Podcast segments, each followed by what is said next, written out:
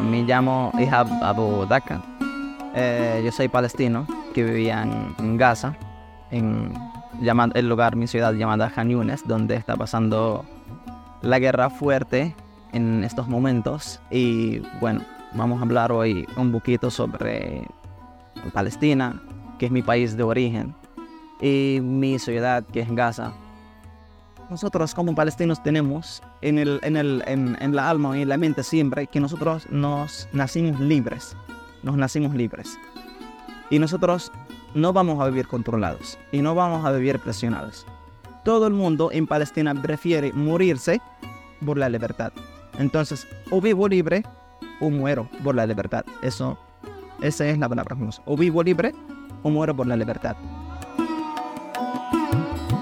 El sionismo y el terrorismo son dos palabras estrechamente relacionadas. No hay, no hay, no hay otra forma de explicarlo. Entonces ellos atacaron a todas esas casas, a mi casa, a casa de mi vecino, a casa de los otros vecinos, a toda la ciudad. Y la destruyeron, la destruyeron completamente. En ese día también, el día de domingo, que hay gente que, que estaban heridos allá por, por lanzar muchos bombardeos a esa zona donde yo vivo, quedaron heridos allá y pidieron las ambulancias para que llegue a ayudarlos.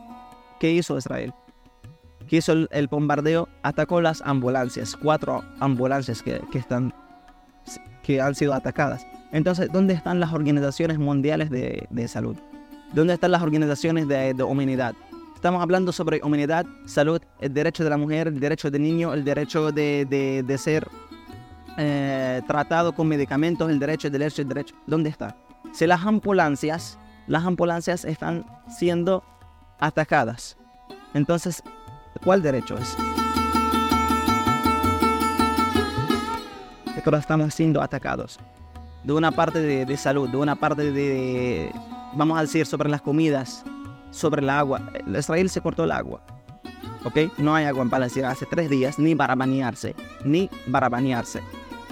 Están cortando la luz, no hay luz. ¿Ok? Internet.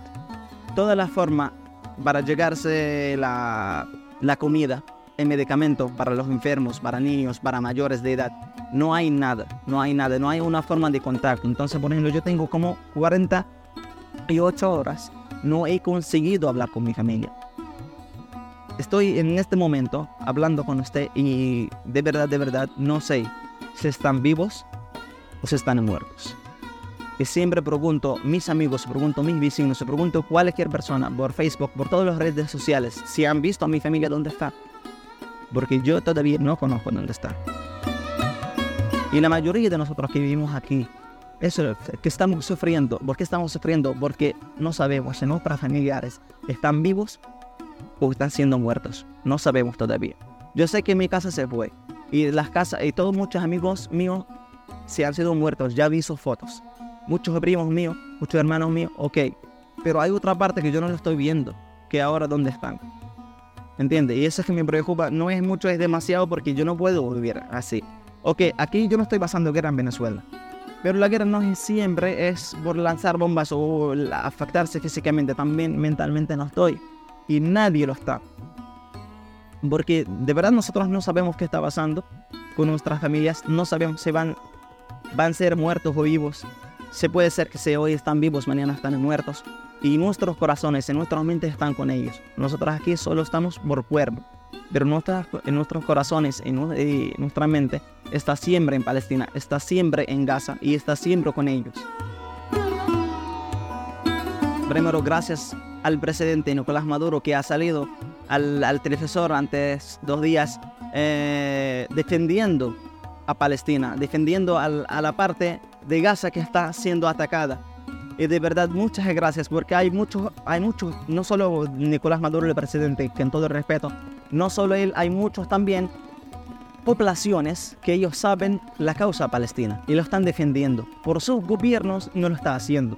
Al contrario que está el gobierno venezolano. El gobierno venezolano no es un gobierno árabe, sino el presidente del gobierno venezolano de la República Bolivariana de Venezuela se salió al televisor y entre todo el mundo se miedo defendiendo a Palestina. Y yo espero que ojalá otros presidentes que lo sienten mismo, que tengan el principio y que tengan valor y salen hablando lo mismo. que salen por favor hablando lo mismo. Porque que no les da pena cuando un país que no es vecino, no árabe, no es musulmán, sale y hablando, defendiendo Palestina, y ustedes mismos que son los vecinos, los árabes y los musulmanos, hermanos de sangre, de tierra y de religión, no nos están defendiendo. Yo voy a finalizar eso con una palabra que yo había dicho antes. Si nosotros vamos a vivir, vamos a vivir libres o morimos por la libertad. Entonces no hay otra forma, no hay otra solución.